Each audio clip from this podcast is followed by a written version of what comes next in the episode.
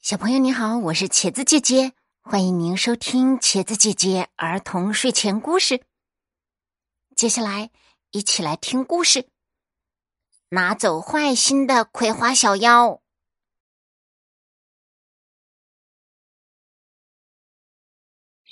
每年秋天，葵花籽熟的时候，葵花精会带着葵花小妖。葵花林来偷葵花，葵花精会魔法，大家都怕他。据说葵花灯能破掉他的魔咒，可没人知道葵花灯在哪儿。葵花小妖不开心，大家都不理他，因为他有一个偷东西的妈妈。这是妈妈给我做的音乐盒，里面的小夜莺会唱歌。葵花小妖用音乐盒吸引大家。葵花小妖给音乐盒上满了发条，里面的小夜莺一圈一圈的转着，唱起歌来。这么精致的盒子，这么美妙的歌声，小动物们。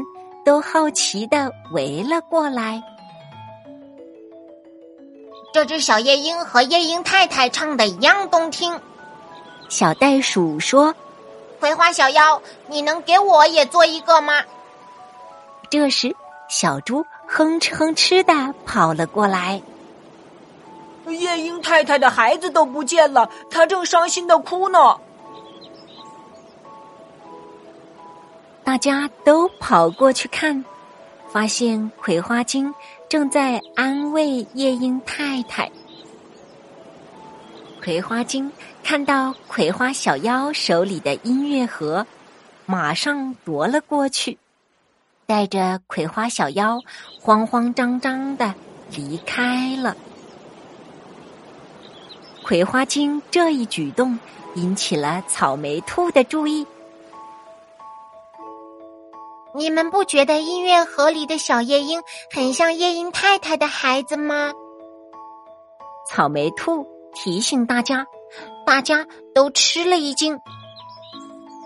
难道我的孩子被葵花精施了魔法？夜莺太太瞪大了眼睛，难怪葵花精这么好心来安慰我呢。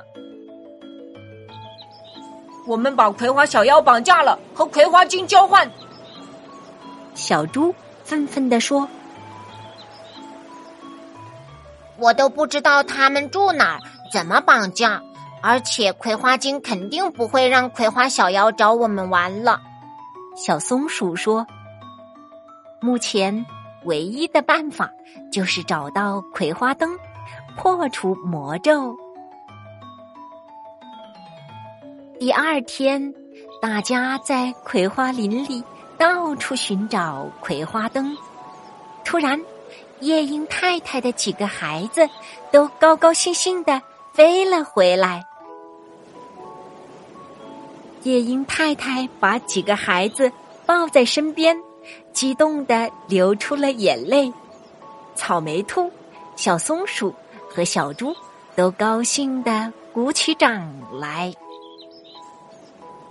原来，葵花小妖趁葵花精睡觉的时候，偷走了藏在他身上的葵花灯，救出了夜莺太太的孩子。